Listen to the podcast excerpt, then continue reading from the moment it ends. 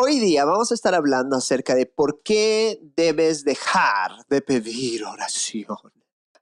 Estuvimos hablando un poquito de eso la otra vez, pero voy a dar un, uh, versículo bíblico hoy día que está en Santiago 4.3. Santiago 4.3 dice, ¿de dónde surgen las guerras y los conflictos entre ustedes? No es precisamente las pasiones que luchan dentro de ustedes mismos. Desean algo y no lo consiguen. Matan y sienten envidia y no pueden obtener lo que quieren. Riñen y se hacen, y se hacen la guerra. No tienen porque no piden. Y cuando piden, no reciben porque piden con malas intenciones o en otras versiones dicen piden mal para satisfacer sus propias pasiones, sus propios deseos. Entonces, aquí nos habla de un principio, ¿ya? No, no, no vamos a tomar esto como que es generalizar, como saben algunos que nos siguen por un buen tiempo, nosotros creemos mucho en dar contexto a las cosas y no solamente tomar un versículo y generalizarlo y decir esto es ley del Señor, porque tenemos que entender que esta carta de eh, Santiago está hablando específicamente a un grupo de personas a quien está dirigido esto. Entonces no está hablando a toda la iglesia, pero lo que sí podemos rescatar es el principio detrás. Y uno de los principios es que está hablando y está como que llamando la atención a este grupo de personas, diciendo, ustedes se paran peleando, paran haciendo guerra entre ustedes y están luchando y hay conflictos y estaban literalmente luchando entre ellos. Creo que hoy en día estamos más o menos en una situación similar con muchas iglesias que tú votaste por tal y yo voté por tal y yo hago tal y yo creo en esto y yo creo en lo otro y siempre ha habido un poco de esta guerra. Pero en este caso había bastante envidia, había varias cosas muy, muy fuertes pasando. Y dice, eh, y, mucho de lo que ustedes están pasando es, no, no obtienen lo que quieren, porque no piden. Y dice, pero si, o sea, había un grupo, había un grupo de personas que no pedían, ¿ok? En otras palabras, no estaban literalmente pidiendo a Dios, orando, pidiendo lo que querían. Y, y luego en el versículo 3 muy interesantemente dice, y cuando piden, no reciben porque piden mal o piden con malas intenciones para satisfacer sus propias pasiones. En otras palabras, a veces puede pasar de que hay personas que no están bien en sus vidas y una de dos, o no piden, o, cuando piden, piden mal y por consecuencia no reciben. En otras palabras, no toda oración que hagamos va a tener un resultado positivo. No porque oramos más vamos a tener más resultados. Ese es el principio que quiero tomar hoy día. No, y vamos a hablar de por qué no debemos dejar de pedir más oración, ¿verdad? Ah, eh, eh, entonces, no porque oramos más quiere decir que tenemos, vamos a tener mejores resultados. ¿Cuántos han estado en situaciones donde ha habido alguien, por ejemplo, pasando por un tiempo difícil o alguien ha estado enfermo y han dicho, vamos a orar? Y han hecho oración, cadenas de oración, y han hecho uh, todo tipo de, de, no, oran aquí, vamos a orar todos orando, orando, orando, orando, y de repente la persona no recibe sanidad o fallece, o la persona no recibe lo que pensaba que tenía o podía recibir. ¿Cuántos aquí han pasado por eso? Quiero ver los comentarios. ¿Cuántos aquí has pasado, vamos a poner otro ejemplo, cuántos aquí has pasado por un tiempo donde has estado buscando algo de parte de Dios y has estado pidiendo y pidiendo y hasta ahora no ves el resultado, no ves el cambio. O has tal vez pedido oración a otros y no pasó lo que tú sentías que debía pasar o lo que tú querías que pase. Quiero ver ahí, quiero ver los comentarios. Ya están llegando. Me tengo un pequeño retraso con los comentarios. Siempre cuando hay lives hay un retraso. Eso es normal. Pero ahorita me están llegando. Dicen yo, yo, yo. Hay varios están diciendo yo. ¿Ok? Porque estamos viendo que no porque más, a veces pensamos, mm, cuanto más cantidad de gente ore, mejor. Más cantidad, mejor. Yo conozco a mucha gente que ha tenido cantidades de personas orando y no ha sido 100% mejor. Es más, no hemos visto casi ningún resultado. Es más, las cosas a veces se han puesto peor en vez de ponerse mejor. Voy a poner otra, oh, otra cosa que veo bastante. Voy a hablarles de algo más que veo mucho en, el, eh, digamos, en el ministerio que Quiere y yo hacemos, nosotros trabajamos con personas, hacemos, ah, dentro de muchas cosas que hacemos, hacemos coaching personal, que básicamente nos sentamos uno a uno con personas a poder ayudarlos a descubrir cosas, por qué estás pasando por esto, por qué estoy teniendo ataques demoníacos, por qué tengo problemas en mis finanzas, por qué, ¿verdad? ¿Qué cosas en el espíritu o en lo físico necesito hacer para cambiar esta realidad? Y ayudamos a personas a literalmente sanar heridas, cosas, descubrir lo que el diablo está haciendo, etc. Y esto es muy interesante. Y quiero que prestes atención porque esto es lo, algo que he visto, Quiero y yo hemos visto muchísimo, donde literalmente alguien está siendo atormentado por espíritus demoníacos o está teniendo diferentes tipos de maldiciones. No sé cuántos aquí alguna vez te has dado cuenta que eh, que hay alguna maldición. Dice, debo tener alguna maldición porque esto no es normal. ¿Cuántos aquí han pasado por eso? ¿O has visto a alguien que ha pasado por eso? Donde ha dicho, algo tiene que estar mal porque esto que estoy viviendo no es normal, no es, no es algo común. ¿Por qué me está pasando esto? Y, y hemos tenido la experiencia, la situación donde ha habido a personas que han estado pasando por cosas donde saben de que no es normal y por eso lógicamente pidieron coaching, porque dice, ¿por qué no sé, estoy pasando por esto? Y hemos descubierto en varias oportunidades que ha habido personas orando por ellos y causando más guerra espiritual de lo necesario. Porque las oraciones de estas personas estaban basadas en sus propias pasiones. ¿Acaso no recuerdan lo que leímos en Santiago 4.3? ¿verdad? Primero leímos Santiago 4.1, 4.2 y luego 4.3. Santiago 4.3, satisfacer sus propias pasiones. Cuando eh, estas personas estaban teniendo guerra espiritual porque estas personas estaban orando algo que no era la voluntad de Dios para esa persona, algo que no estaba basado en principios de Dios y algo que estaba trayendo más problemas que cosas buenas a su vida no sé si te ha pasado, pero ellos no sabían esto. Era como que yo no sabía que esto estaba pasando. Y vinieron a la sesión de coaching tratando de buscar respuestas y mientras estábamos buscando, el Espíritu Santo comienza a revelar. Es que tal personas o tal persona o, o tal iglesia o tal lugar están orando por ti, pero no están orando guiados por el Espíritu Santo, están orando de acuerdo a, como dice la Biblia, sus propias pasiones sus propios deseos. Y hablamos de oraciones de manipulación. Estamos hablando de deseos uh, que están tratando de manipular a alguien o están tratando de causar mal o, o, algo raro a alguien o causar que esa persona se desvíe de los propósitos de Dios. Y tenemos que entender, tus palabras tienen poder. Quiero que pongas eso, mis palabras tienen poder. Quiero que lo pongas en los comentarios ahora. Mis palabras tienen poder. Y cuando hablamos de oración, estamos declarando y decretando algo. Y si declaramos algo que no es la voluntad de Dios o declaramos algo que no es necesariamente lo que Dios está buscando que declaremos sobre ciertas personas o ciertas circunstancias, literalmente podemos estar trayendo niveles de oposición a la voluntad de Dios para esa persona y puedes literalmente estar oponiéndote y trayendo más dificultad para que esa persona se alinee a los propósitos de Dios o para que esa persona se sane o para que esa persona pueda tener la victoria que necesita tener. Y a veces no es que lo hacemos o no es que alguien lo hace a veces, no es que alguien lo hace a propósito, pero a veces hay ciertas personas que lo hacen porque así fueron enseñados a orar o porque simplemente no están en un buen lugar en su vida espiritual o en su corazón y están resentidos, heridos y a partir de ese resentimiento y herida están orando. A partir de ese temor están llenos de miedo y comienzan a declarar cosas por causa del espíritu de temor que está gobernando sus vidas.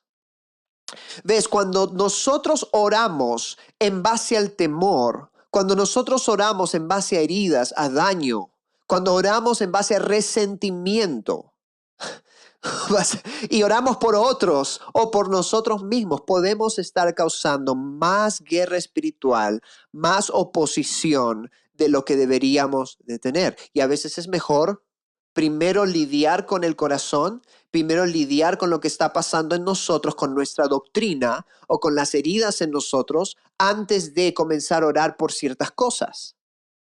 Porque cuando oramos por ciertas cosas o ciertas personas en base al temor, en base a heridas o a daño, a resentimiento, a lo que yo pienso, podemos estar declarando cosas que el enemigo toma para poder ejecutar oposición en contra de esa persona. Tus palabras tienen poder. mis palabras tienen poder. Una cosa que yo aprendí desde hace un tiempo atrás fue a no solamente orar cualquier cosa que yo creo que debería de ser, sino que a escuchar la voz de Dios antes de orar. Entonces, ¿qué pasa? Cuando tú pides oración a alguien o a un grupo de personas que no conoces muy bien, o a un ministerio, a una iglesia, o a un hombre o una mujer que no sabes quién es, que no sabes si esa persona escucha, eh, eh, o sea, tiene una forma de interceder que está conectada a la voz de Dios o no, sino que no sabes. No importa si es pastor o no. Y yo he visto, desafortunadamente, mucha de la oposición que personas tienen es porque ciertos profetas estaban orando por él o por ella, o ciertos pastores estaban orando por él o por ella, o ciertos líderes en ciertas iglesias también. Te digo porque hemos trabajado con muchas personas y hemos visto esto de una manera recurrente, donde ha habido oposición por causa de la oración de X profeta que antes era el pastor o el, líder de esa persona, o de X líderes que estaban literalmente orando y declararon cosas que maldijeron a la persona en vez de bendecir a la persona. Entonces, cuando tú pides oración a, un grupo, a una persona, y no sabes y no puedes confiar al 100% en ese grupo, si ese grupo va realmente a orar por cosas que están guiadas por el Espíritu Santo, probablemente puedes meterte más en problemas que tener más facilidad para salir de eso al menos de que haya un acuerdo claro en cómo se va a orar, de qué se va a orar y esas personas tengan algún nivel de, dependiendo de qué estamos hablando, lógicamente, algún nivel de sensibilidad al Espíritu Santo. Podemos tener personas orando por una cosa y alguien orando por otra cosa y alguien orando por otra cosa y alguien orando por... y simplemente están orando por todo tipo de cosas que no sabes ni qué, eh, o sea, y al final puede producir niveles de, de, problemas, ¿no? Por eso si vas a tener un grupo de intercesión orando por ti, no puede ser cualquier grupo, no puede ser cualquier persona. Porque yo no quiero a alguien que esté intercediendo algo que no está en el corazón de Dios para mí. Porque si no, yo, si yo me someto bajo esa intercesión, si yo le pido a esa persona que ore por mí, yo estoy abriendo la puerta para que sus oraciones puedan tener efectividad en mi vida. Y yo no quiero eso. yo quiero que si alguien va a orar por mí, sea alguien que escucha la voz del Espíritu Santo, que tiene un corazón correcto y sano y va a orar no en base al miedo, no en base al temor, no en base a la angustia, ni al resentimiento, ni al dolor, sino va a orar en base al poder y al amor de Dios y a lo que Dios le está diciendo que ore. Por eso Santiago 4 del 1 al 3 es muy clave para entender este principio. Él dijo, básicamente le dice, sus corazones están mal y por eso están pidiendo mal. Cuando tienes a alguien que su corazón no está bien, va a pedir mal en muchos casos, va a pasar eso. Va a pasar eso. Eh, ah, y voy a darte para terminar tres razones por las que alguien no tal vez ora bien, ¿ok? Por la que alguien puede orar o interceder de una manera errónea. Uno, razón número uno, porque no conoce la naturaleza de Dios. No conoce la naturaleza de Dios. Muchas personas tienen una idea de Dios distorsionada y piensan que Dios es, por ejemplo, los discípulos. No sé cuántos se acuerdan de ese pasaje, si lo saben o no. Los discípulos estaban ah, queriendo, habían salido, habían rechazado a Jesús y estaban enojados, estaban frustrados. Dijeron, Jesús, vamos a pedir que caiga fuego del cielo, vamos a orar ahorita, e interceder y declarar que fuego caiga del cielo. Y Jesús dijo, los reprendió, los reprendió en el momento. Dijo, oye, ya, eso ya, así no funciona el reino. Porque ellos querían venganza, ellos querían sangre. No te imaginas cuántos cristianos oran maldiciones sobre naciones, sobre iglesias, sobre pastores, sobre hermanos en iglesia, sobre hijos, sobre familias. No te imaginas el nivel, la cantidad, porque mucha gente no conoce el corazón de nuestro Padre. Y piensa que Dios está en el negocio de destruir a las iglesias, de destruir a familias, de destruir a personas. Entonces cuando están, ¿por qué? Porque mucha gente se, se ofende. Personas se hieren, se dañan con cosas que otras personas hacen. o que iglesias, y yo sé que hay muchas cosas terribles que muchos han hecho. Entonces, como hay ofensa en su corazón, en base a esa ofensa, tienen un Dios distorsionado y dicen, Señor, tú eres un Dios justo, así que en el nombre de Jesús yo oro que caiga, pa, pa, y comienzan a declarar todo tipo de tonterías, son resentimiento, dolor, eso nunca es bueno.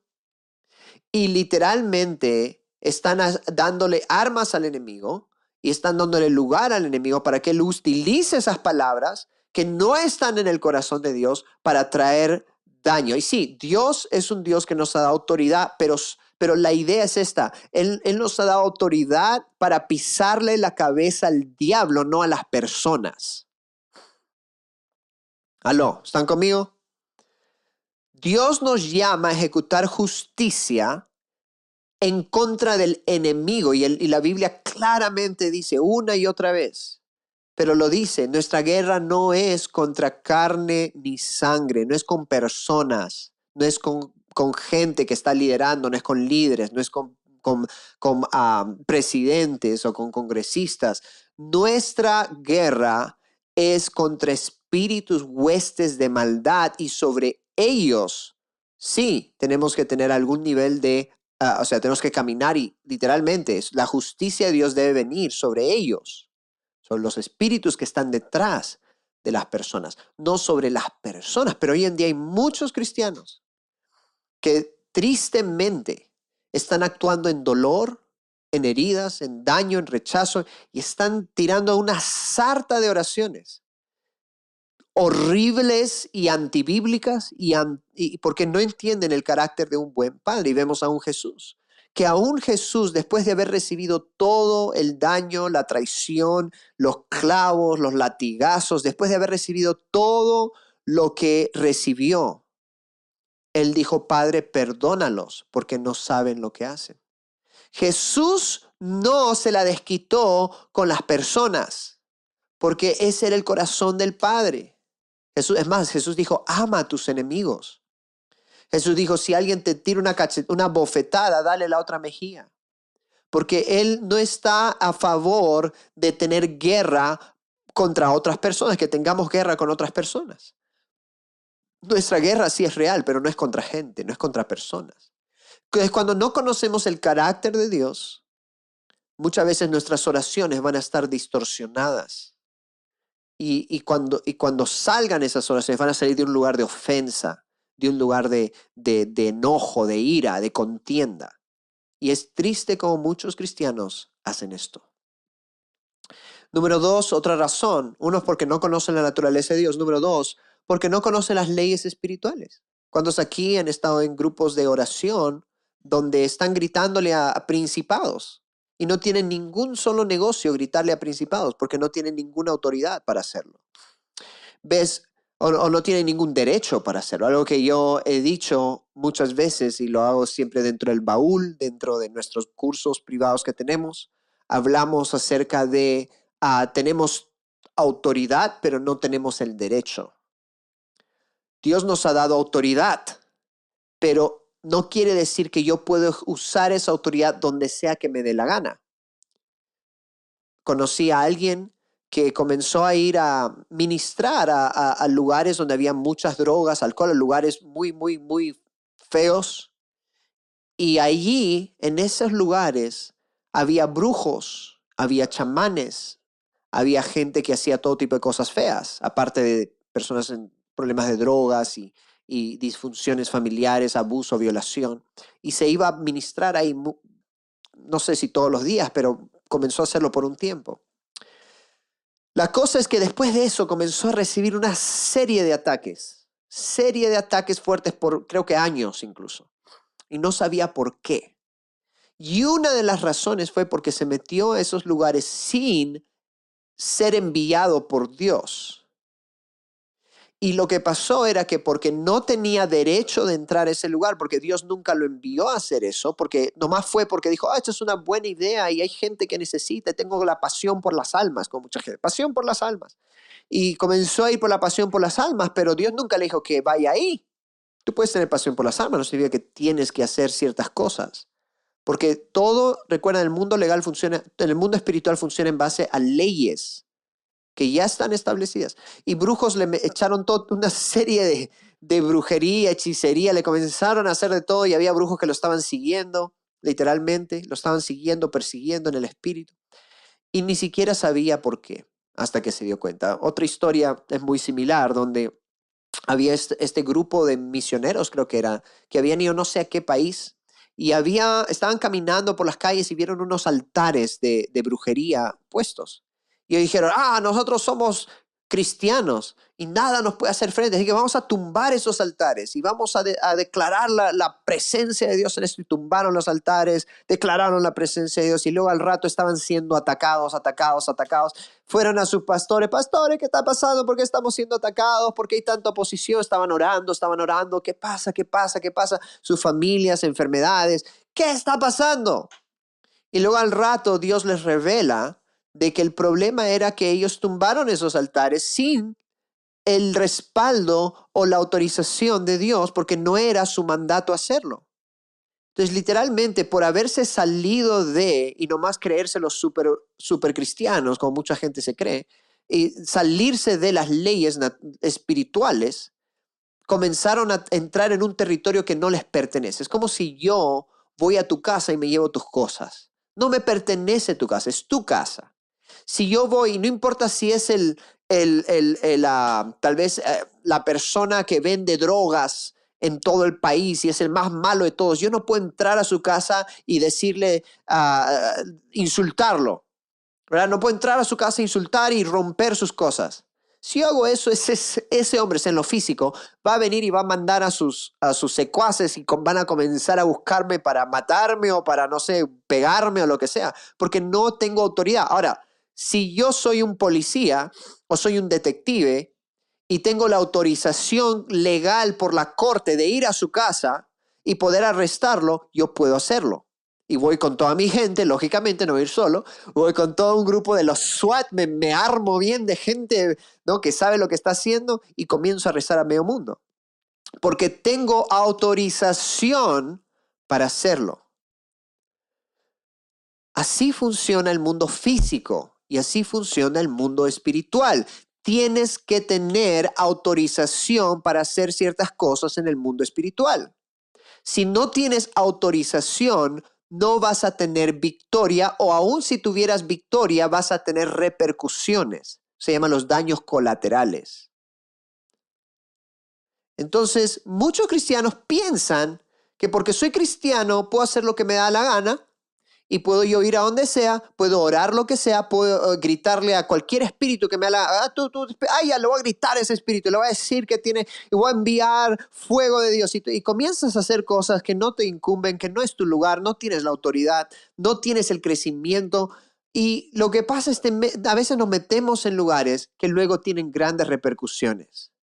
Y si tú estás, por ejemplo, tratando de interceder por alguien, Señora, mi hijo, quítale el demonio que no sé qué, y yo reprendo, y luego ya, se va el demonio de tu hijo. Y tu hijo no sabe, no quiere vivir una vida santificada, no quiere entregar su corazón a Jesús. Ese demonio va a salir, va a buscar a siete peores y va a regresar y luego tu hijo va a estar peor de como empezó. Porque tú oraste mal por tu hijo, porque no entendiste las leyes espirituales porque no, no entendemos. Y eso es lo que pasa. Yo he visto eso una y otra vez. A personas orando por su esposo, personas, mujeres tal vez orando por su esposo, o viceversa, esposos orando por su esposa, o, o, por hijos, o por padres, y están orando y declarando cosas que no tienen derecho de declarar. Y luego la persona se mete en problemas, porque estás tratando de hacer algo que no es el tiempo de hacer que no es el lugar ni el momento de hacerlo. Y esa persona está todavía en un proceso. Y si no entiendes, no entendemos el proceso de cada persona y entendemos lo que tenemos derecho o no hacer, entonces vamos a tener problemas. Y si tú le pides a alguien que no sabe las leyes espirituales, que nomás va a orar cualquier cosa que se venga a su mente porque cree que es súper cristiano y porque no tienen y que puede hacer cualquier cosa que le da, le da la gana o piensa que es una buena idea, y la pones a orar por ti, vas a meterte en problemas. Probablemente. Vas a tener más guerra de lo que necesitas tener. ¿Ok? Y número tres, puede ser, ¿por qué no? No hay personas que no oran bien porque tal vez su corazón no está en un buen lugar. Y esto es lo que hemos estado hablando al comienzo, en Santiago 4, 1 al 3. Porque hay personas que tienen heridas, que tienen daño, que tienen temor, que tienen amargura, que tienen cosas en su vida, en su corazón. Y cuando oran, en vez de buscar la voz del Espíritu Santo y orar de acuerdo a la voluntad de Dios, comienzan a orar de acuerdo a esas heridas a ese daño, a ese temor, a ese terror. Y comienzan a declarar cosas que no son la voluntad de Dios sobre otros y sobre ellos mismos. Y luego eso comienza a ser ejecutado en el mundo espiritual y los espíritus demoníacos lógicamente se gozan, se ríen, se alegran de eso y agarran todas esas palabras en contra de la persona por quien esa persona está intercediendo. Entonces, y ahí tenemos un grave problema también, donde puedes tener a alguien orando por ti, cuyo corazón no está bien, no está en un buen lugar, y tienes, por eso el tema de con quién te juntas, ¿verdad? ¿Quiénes son tus, tu grupo de personas? ¿Qué, ¿En qué iglesia estás? ¿En qué comunidad estás? Es muy importante. Porque a veces estar en ciertas comunidades te va a traer cierto nivel de guerra que no tendrías en otras comunidades. ¿Verdad? Por ejemplo, tienes un grupo de amigos cristianos que todos están orando, que estás unido, reunido por ahí con ellos, o tienes un líder, un pastor, un profeta, X cosa, y esa persona está herida, está dañada, etc. Entonces puedes tener altos niveles de oposición en tu caminar, puedes tener muchas cosas pasando, muchas cosas muy fuertes pasando. Y hasta que no te desconectes de ese grupo de amigos o, incluso cristianos, o sea, no porque es un grupo de cristianos quiere decir que es bueno para ti.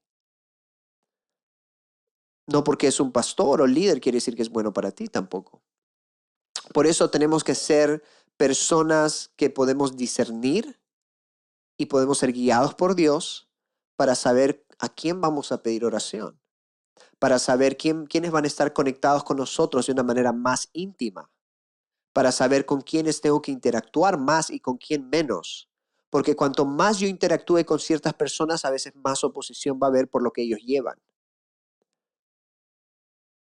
Y si no tenemos la, el crecimiento o el mandato de Dios en ciertas cosas, vamos a estar abiertos a ciertas cosas.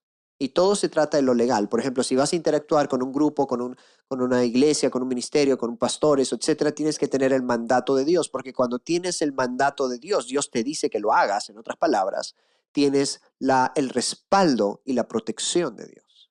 Entonces eso no te va a afectar. Gran parte de la razón por la que quiere yo no somos al 100% afectados por eh, la cantidad de personas con las que trabajamos es porque tenemos un llamado de Dios al cual estamos respondiendo. Y ese llamado viene en procesos y también viene con protección de acuerdo al proceso en el que estamos. Y mientras nosotros caminamos en el proceso correctamente, vamos a tener más protección.